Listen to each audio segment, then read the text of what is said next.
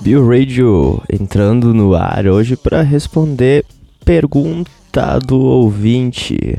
É uma pergunta bem bacana de um, de um, do Marcelo, aqui Marcelo de Passo Fundo.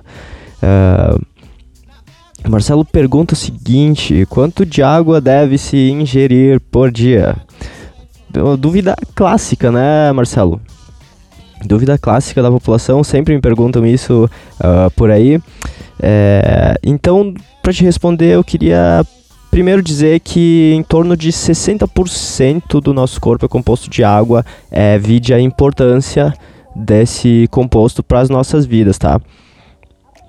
Agora, a quantidade de água que a gente deve ingerir por dia é, ela acaba sendo diferente de pessoa para pessoa. Então, é, colocar uma quantidade específica de forma generalizada, ela acaba sendo, a gente acaba se passando, tá? Isso é, é uma coisa que não nos cabe aqui.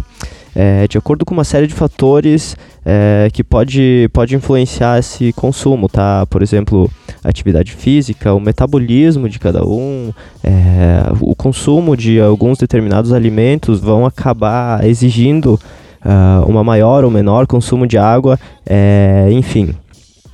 Então, é cerca de dois terços da água do nosso corpo, elas, ela está dentro das células, tá?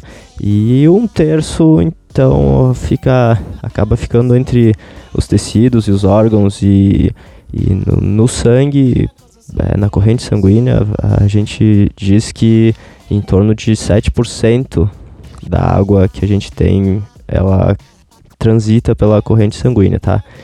É, o órgão que é responsável pelo controle de água, tá, no nosso organismo são os rins, é o rim, né? É, então dessa forma é ele que vai a, agir de acordo com a disponibilidade de água do nosso organismo. Sempre, é, tanto os rins quanto qualquer órgão, ele vai visar o equilíbrio, tá? Então, nesse caso, uh, os rins acabam visando o equilíbrio nas quantidades para que a gente tenha água suficiente para a atividade normal das nossas células, né? E, consequentemente, do nosso organismo como um todo, né? Uh, o que é importante salientar aqui, Marcelo, é que os rins eles têm limites quanto à sua, capa à sua atividade, tá? É, ou seja, no caso da urina, os rins eles conseguem produzir em torno de 600 ml uh, por hora. Sendo assim, a gente pode concluir, né, que ingerir altas quantidades de água de uma só vez é, não acaba sendo benéfico para o nosso organismo. Então, a recomendação aqui, que a gente sempre uh, é, dá ênfase, tá, é distribuir o consumo de água em pequenas quantidades durante o dia. E a gente pensa que a gente trabalha com no máximo 200 ml por vez, ok? Então, é, tá beleza. Mas quanto de água eu deveria ingerir?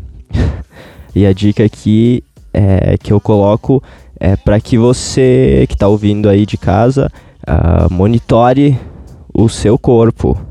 É, tenha noção e perceba os sinais que o teu corpo está dando e a partir disso, é, você consome mais ou menos água. Por exemplo, se você. Sinais clássicos aqui, né? Se você tem uh, sede e a tua urina ela tá muito concentrada, isso é sinal de que o teu organismo está sinalizando desidratação. é claro que eu estou falando de pessoas normais aqui, né, pessoal?